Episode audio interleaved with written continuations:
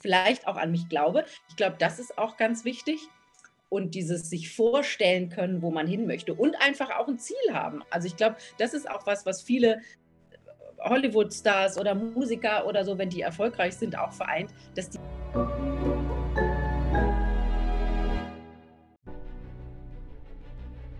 Willkommen bei dem Podcast von Die Köpfe der Genies. Mein Name ist Maxim Mankewitsch und in diesem Podcast lassen wir die größten Genies aus dem Grabau verstehen und präsentieren dir das spannende Erfolgswissen der Neuzeit. Liebe Freunde, wer kennt nicht die glorreichen Blockbuster-Filme, wo du dran bist und nicht mehr weg kannst und manchmal verfolgen dich diese außergewöhnlichen Filme noch Wochen, Monate lang. Ich bin selber ein großer Freund vom außergewöhnlichen TV-Filmen und den Stars, die wir alle kennen. Die Frau, die heute zu Gast ist, spricht genau darüber und erzählt dir, wie die Stars heimlich ticken, welche Vorlieben, Fähigkeiten, Talente in ihnen schlummern und was sie möglicherweise von der Normales dieser Welt unterscheidet, warum sie in Ruhm und Geld leben. Ich freue mich sehr auf unsere heutige außergewöhnliche Moderatorin, eine Frau, die seit über 16 Jahren im TV steht und du durch möglicherweise durch Sat 1 Frühstücksfernsehen kennst oder auf den anderen zahlreichen Plattformen zu sehen ist, wie sie mit Stars und Sternchen dieser Welt spricht. Vom ganzen Herzen willkommen, Vanessa Blumhagen. Vielen, vielen Dank. Ich freue mich hier zu sein. Danke für die Einladung. Vanessa, jetzt bist du ja der Profi und ich bin einer, der einen sehr, sehr erfolgreichen Podcast in unserem Markt hat. Jetzt müsste ich fast sagen, wie war die Anmoderation, weil du das ja häufiger schon gemacht hast bei Stars und Sternchen. Heute bist du bei uns im Rampenlicht. Zunächst mal, du bist, du bist wieder mal 10, 11, 12 Jahre alt und du siehst die heutige Vanessa, die jeden Tag irgendwo in Medien zu sehen ist, was wäre so der erste Gedanke über die heutige Vanessa? Ach, wahrscheinlich wow, toll, ähm, aber vielleicht auch so ein bisschen Angst, ob sie sich nicht verloren hat, weil ich ja mit 10, 11, 12 ähm, auch in einem ganz anderen Leben war und in einer ganz anderen Sphäre. Ich war immer schon sehr kreativ. Ich habe schon in dem Alter, wollte ich schon Journalistin werden und habe mir kleine Magazine zu Hause gebaut. Aber natürlich war diese Welt, in der ich mich jetzt bewege, das hört sich so wahnsinnig hochtrabend an, können wir nachher auch drüber sprechen, dass es meistens relativ unglamourös ist oder viel unglamouröser, als man sich das vorstellt. Ähm, aber ähm, das war natürlich ganz, ganz, ganz weit weg und damit hatte ich in dem Alter gar nichts zu tun. Mhm. Jetzt bist du mitten drin. Also wie wird man zunächst einmal überhaupt Journalistin? Wie wird man überhaupt äh, jemand, der in der Presse landet? Ist es Glück? Kann man das beeinflussen? Es gibt ja sehr, sehr viele Menschen da draußen, die von Schauspieler, Gesangkarriere, TV, Journalismus, Reporter werden wollen, ins TV kommen. Wie war der Weg möglich? Was rätst du jemand, der immer noch diesen Traum hat? Also bei mir war das tatsächlich absoluter Zufall. Der Weg in den Journalismus nicht. Also das wollte ich ja schon sehr, sehr früh machen. Ich habe von meinem Opa, also meine Mutter sagt immer, es hat eine Generation übersprungen, äh, so ein bisschen die Gabe schreiben zu können. Ähm, das habe ich schon auch ganz früh gemacht. Ich habe Gedichte geschrieben und so weiter. Schule, Deutsch war ganz einfach, hat mir Spaß gemacht. Aber ich wollte immer Journalistin werden und wollte äh, sofort nach, der, nach dem Abitur wollte ich ein Volontariat haben. Da haben alle Redaktionen gesagt, nee, geh erst mal studieren. Deswegen bin ich aus dem schönen badischen Süddeutschland nach Hamburg gegangen und habe hier an einer privaten Akademie Modejournalismus und Medienmarketing studiert und habe dann wirklich per Zufall, weil ich da auch Praktika machen musste, äh, ein Praktika war bei der Hamburger Morgenpost und äh, die haben gesagt, hör zu Vanessa, Vanessa, hier wird ein Volontärsplatz frei, möchtest du den nicht haben? Dann habe ich mein Studium gecancelt und habe da ein Volontariat gemacht, eine klassische journalistische Ausbildung. Das glaubt kaum einer, wenn sie mich heute im Fernsehen wahrscheinlich sehen. Äh, meine Mutter sagt oft, Gott sei Dank, äh, schreibst du nicht so, wie du sprichst. Deutschlehrerin. Ähm, und dann habe ich also wirklich zweieinhalb Jahre klassische journalistische Ausbildung gemacht, was man sagen muss, was kein Spaziergang ist. Ne? Also das ist bei einer äh, Tageszeitung in Hamburg. Da ab dem ersten Moment äh, muss man da seine Frau stehen. Boulevard ist noch was anderes als die FAZ. Naja, und dann war ich fertig mit diesem Volontariat und das war nach 9-11. Da gab es eine Medienkrise in Deutschland. Es gab keine Jobs in den Medien. Und dann bin ich zufälligerweise zur Frau im Spiegel gekommen die saßen nämlich im Hinterhof hinter der, Frau, hinter der Hamburger Morgenpost und brauchten dringend Mitarbeiter. Und da bin ich dann gelandet und so kam ich zu diesem VIP-Thema. Das war davor gar nicht meins. Und dann auch wieder durch Zufall, weil ähm, der WDR jemanden suchte, der alle 14 Tage kommt und ähm, über VIP-Themen spricht. Und ich die Jüngste war in, dem, in der Riege, in der Redaktion, sagte die Chefredakteurin, du fliegst alle zwei Wochen von Hamburg nach Düsseldorf und machst diese VIP-Geschichten beim WDR. Und ich fand das damals ganz gruselig, weil das ist ein ganzer Tag verloren. Man ist so ewig unterwegs. Man sitzt irgendwie nachher fünf Minuten oder sieben Minuten deiner Live-Sendung. Aber alle waren ganz begeistert und haben gesagt, ich mache das gut.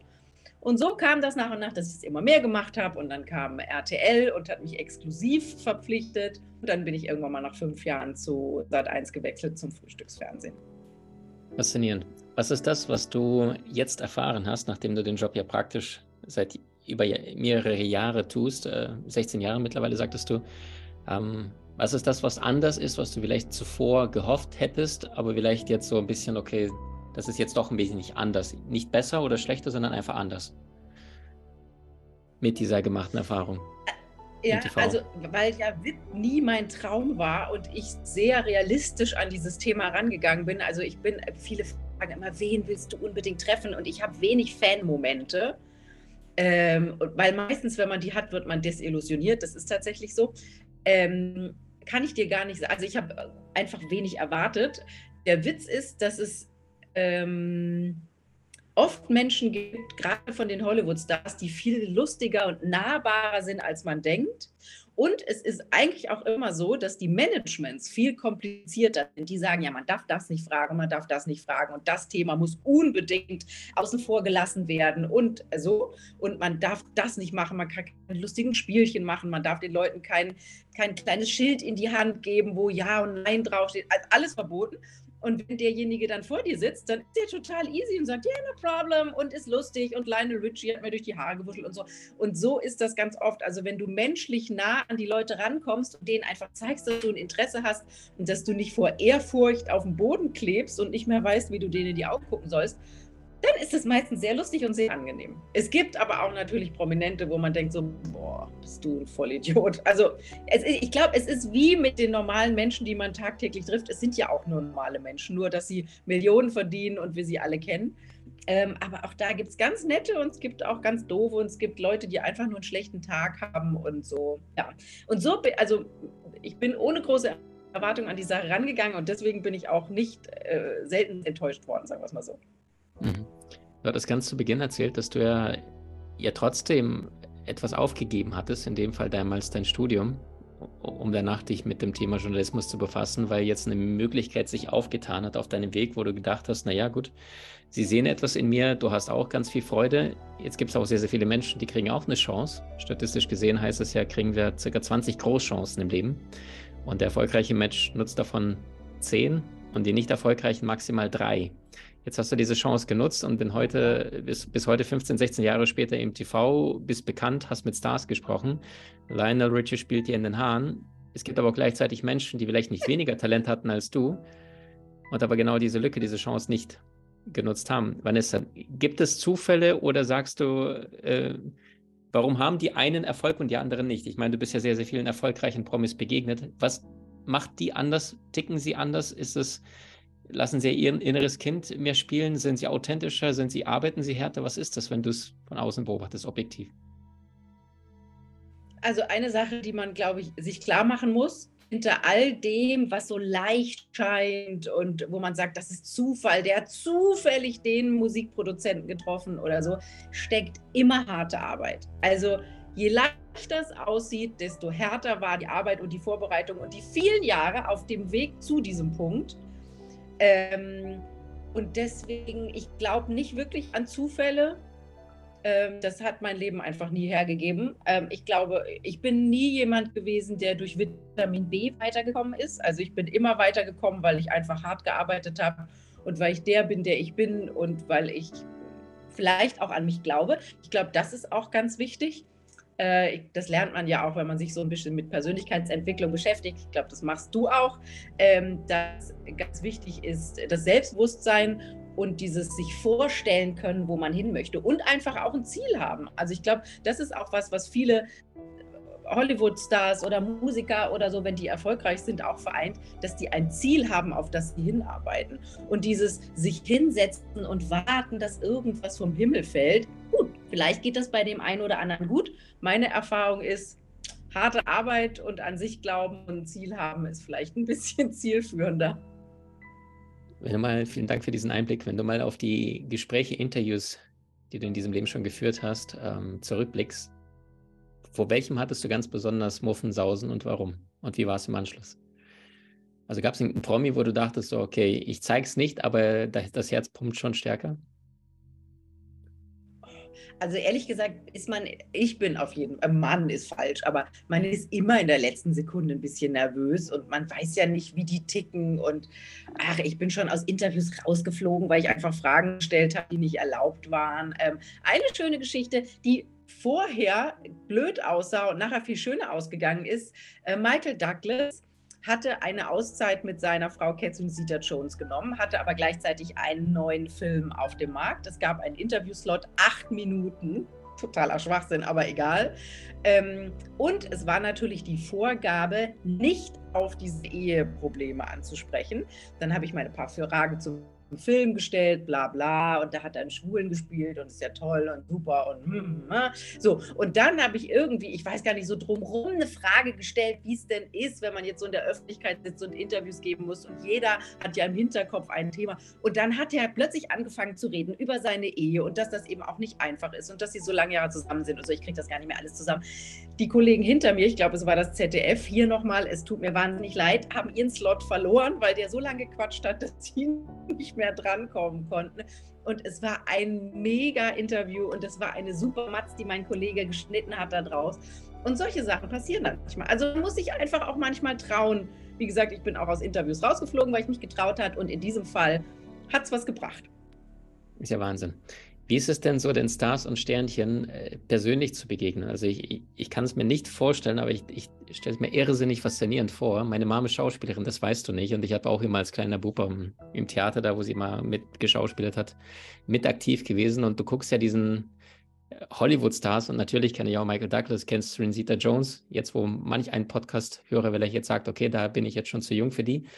Aber wie ist es denn, diesen Menschen persönlich zu begegnen, die du vielleicht als, als junge Frau im TV gesehen hast? Also ist es nicht ein ja, irres also Gefühl? Du bist in, in einem Raum plötzlich ja, mit denen oder lernt. sagst du, du bist vorbereitet gewesen, weil du durch Deutschland getourt bist vorher? Ja, man lernt einfach relativ schnell, dass das auch nur ganz normale Menschen sind. Äh, klar, die ersten Interviews, ich weiß noch, eines der ersten Interviews war mit Nicole Kidman und ich war so aufgeregt und die stand nur vor Journalisten, hat keine Einzelinterviews gegeben und ich dachte immer so, wann habe ich denn, wann kann ich meine Frage stellen, wann kann ich auch eine Frage stellen? Und man guckt die an und man sieht, wenn man denen tief in die Augen guckt, merkt man, das sind auch nur ganz normale Menschen und man merkt denen manchmal einfach, sie haben schlecht geschlafen oder sie oder sie haben dicke Augen verquollen, weil sie vielleicht am Abend ein bisschen was Falsches gegessen haben oder und und und. Also also ganz wichtig in diesem Job, und ich glaube, das ist auch das Erfolgsgeheimnis, ist eben nicht in Ehrfurcht zu, zu zerfließen, sondern denen auf Augenhöhe zu begegnen. Klar haben die 500 Millionen auf dem Konto, da brauche ich noch nicht mehr drüber nachzudenken und die sind auf der ganzen Welt bekannt, aber so what? Es sind auch nur ganz normale Menschen. Also insofern da habe ich vielleicht so eine Gabe, da einfach nicht, die nicht auf so Desk zu stellen, weil ich auch nicht so ein Typ bin, der sagt, oh Gott, ich bin der absolute Fan von XY und wenn der zur Tür reinkommt, reiche ich mir die Klamotten vom Leib. Habe ich nicht. Wundervoll. Also das heißt, du sagst, du bist als Typ so geboren und dadurch bist du in deinem natürlichen Talent. Du musstest dir nicht erarbeiten, sondern du kamst schon so, dass du sagst, äh, Kommunikation ist was verbinden soll und nicht trennen. Du warst immer dieser Mensch. Ja. Okay, was würdest du denn jemand raten, der selbst mal, was weiß ich, da ist jetzt vielleicht eine junge Frau, die 31 ist und die hält jetzt kommende Woche einen Vortrag in der Firma und da sind dann zwischen 20 bis 200 Menschen mit dabei. Was rätst du jemand, der Lampenfieber hat? Oh, das ist toll. Das ist super, weil äh, tatsächlich äh, Fernsehen ist ja das eine, aber auf der anderen Seite diese Live-Geschichte. Also ich moderiere ja auch Veranstaltungen. Klar, wenn man im Fernsehen ist, kommt das, kommen solche Anfragen relativ schnell. Und äh, das ist nämlich eine ganz andere Nummer, als wenn man in einem Studio sitzt, wo 20 Leute um einen rum sind, die man alle kennt. Also weil man die zweimal die Woche sieht, jeden Kameramann, jeden Kabelträger, jeden Aufnahmeleiter, jede Maskenbildnerin, mit denen hat man schon lustig gequatscht, vielleicht auch ein Bier getrunken oder so. Und dann steht man plötzlich auf der Bühne und ich hatte das auch. Das sind am Anfang 100, 200 und nachher sind da 5000 Leute vor einem. Und das sage ich dir, ist eine ganz andere Nummer. Da macht die Aorta hier. Und da hat meine Mutter mir einen guten Tipp gegeben. Die ist nämlich Lehrerin habe ich ja vorhin schon gesagt. Und äh, musste eben auch äh, ein bisschen Lehrerin, wurde Prüfung machen und sie hat gesagt, immer sagt, stell dir die Leute nackt vor. So, und wenn man sich die Leute nackt vorstellt, ist vielleicht jetzt auch nicht so optisch immer so eine, so eine, so eine Erfüllung, aber man holt alle Leute, die vor einem sitzen und die man ja durch das äh, Lampenfieber so erhöht, holt man die runter. So, dann sind das nackte Leute, also in dem Moment stellt man sich vor, eigentlich müssten die sich jetzt schämen und nicht ich muss Scham haben und mich fürchten vor denen. Und äh, so, genau. Und dann klappt das wunderbar. Und einfach rausgehen, Augen zu, einmal nochmal durchatmen und man selber sein. Es, es, man kommt jetzt ja nicht auf die, aus, man kommt aus der Nummer nicht raus. Man muss das jetzt machen und lieber einmal mit Freude und gut als voller Angst und ähm, zusammengezuckt und verspannt. Mhm. Sehr, sehr schön. Vielen Dank für diese Einblicke. Letzte Frage zu den Stars. Wenn du dir mal so die Sportler anschaust, mit denen du gesprochen hast, die Musiker, die Schauspieler, ähm, ticken diese unterschiedlichen Berufssparten anders in Interviews? Hast du da irgendwelche Parallelen festgestellt oder sagst du, die unterschiedlichen Menschen sind überall? Dass die Sportler vielleicht mehr auf den Punkt antworten, wie beim Tennis, eine starke Rückhand oder ähnliches? Nee? Also bei Sportlern musst du natürlich auch noch unterscheiden, was du vor dir hast. Also Fußballer ticken anders als Tennisspieler, aber Inwiefern? heutzutage auch nicht mehr, weil die alle natürlich, weil die natürlich alle Medientraining haben. Also früher waren die Fußballer alle, die so ein bisschen, also nicht so, nicht so auf den Punkt waren. Das ist aber heutzutage anders. Die kriegen Medientraining bei ihren, ihren Vereinen, die sind auf dem Punkt und die antworten so, dass man denkt so, oh, ich möchte die sofort heiraten. Dabei sind das natürlich Satzbausteine, die die zurechtgelegt bekommen. Ähm, man muss allerdings sagen, Jetzt steht man ja bei diesen Drehs nicht nur auf dem roten Teppich, sondern es gibt dann nachher immer ein Event und es gibt eine Party. Und ich sage, Sportlern kann man am geilsten feiern. Also der Sportbild Award ist einer der coolsten Veranstaltungen, immer hier in Hamburg. Und es geht, also ich trinke eigentlich keinen Alkohol, aber ich sag dir, auf dem habe ich schon mega gefeiert. Äh, Schauspieler sind sehr aufs Image bedacht Jetzt muss man sagen, dass du auch eine, Unterschied, eine, eine Unterscheidung machen musst zwischen deutschen und internationalen. Internationale Schauspieler wissen einfach, Amerikaner, die wissen, dass es um die Show geht, die wollen ihren Film verkaufen, die, äh, die verkaufen dir ihre Großmutter im Notfall. Also was mir amerikanische Stars auf dem Teppich oder bei diesen gesetzten Interviews erzählt haben. Und Deutsche sind immer sehr, nein, ich möchte darüber nicht reden, ist mein Privatleben und lass uns über den Film reden, wo man denkt, so ja, aber im Endeffekt interessiert keine Sau dein Film, sondern du musst mir was von dir geben. Also du musst die ein bisschen verkaufen, um deinen Film zu verkaufen. Und das haben Deutsch wenig verstanden. Und bei Musikern, lass mich mal kurz überlegen, Puh, das ist irgendwie so ganz unterschiedlich. Ähm, internationale sind da genauso offen wie, wie Amerika, also wie internationale Schauspieler. Ähm, Robbie Williams ist einfach mega lustig. Ne? Also Robbie Williams hat mal vor mir beim Bambi, äh, ich stand am roten Teppich und sozusagen vor mir äh, stand genau dieses Bambi Bambi, also dieses Burda Bambi, äh, riesengroß in Gold. Und Robbie Williams kommt zu meinem Interview und ich rede mit ihm und dann geht er plötzlich hin und fängt an, von hinten zu begatten, also so im übertragenen Sinne. Der ist einfach mega lustig und mega charming. Ähm, ja, so. Wundervolle ich hoffe, Einblicke. Ich habe deine Frage beantwortet. Ja, irre, ja, sehr, sehr gut. Ich glaube, die Bilder, die haben wir jetzt alle in den Köpfen. Dank dir. Vielen lieben Dank. Im Teil 2 des Interviews, da sprechen wir über eine mysteriöse Krankheit, die in Deutschland, Österreich, Schweiz gar nicht so selten ist. In Zahlen, glaube ich, zwischen 20 an die 20, 25 Prozent heranreicht. Was das ist und wie Vanessa Blumhagen es geschafft hat, mit dieser Krankheit umzugehen, das verrät sie uns im Teil 2. Freut euch jetzt schon mal drauf und wenn euch die Folge gefallen hat, äh, teilt es mit deinen Liebsten, mit deinen Freunden, mit den Menschen, die jetzt schon mal sich die Frage gestellt haben, wie ticken denn die Stars, was macht sie anders und warum sind diese Menschen möglicherweise erfolgreich? Ich danke dir jetzt schon mal, liebe Vanessa.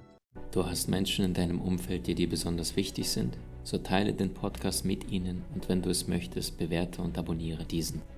Wenn du noch schneller deine Meisterschaft erlangen möchtest, so findest du über 20 außergewöhnliche Videokurse in unserer Genieakademie unter maximmankiewicz.com.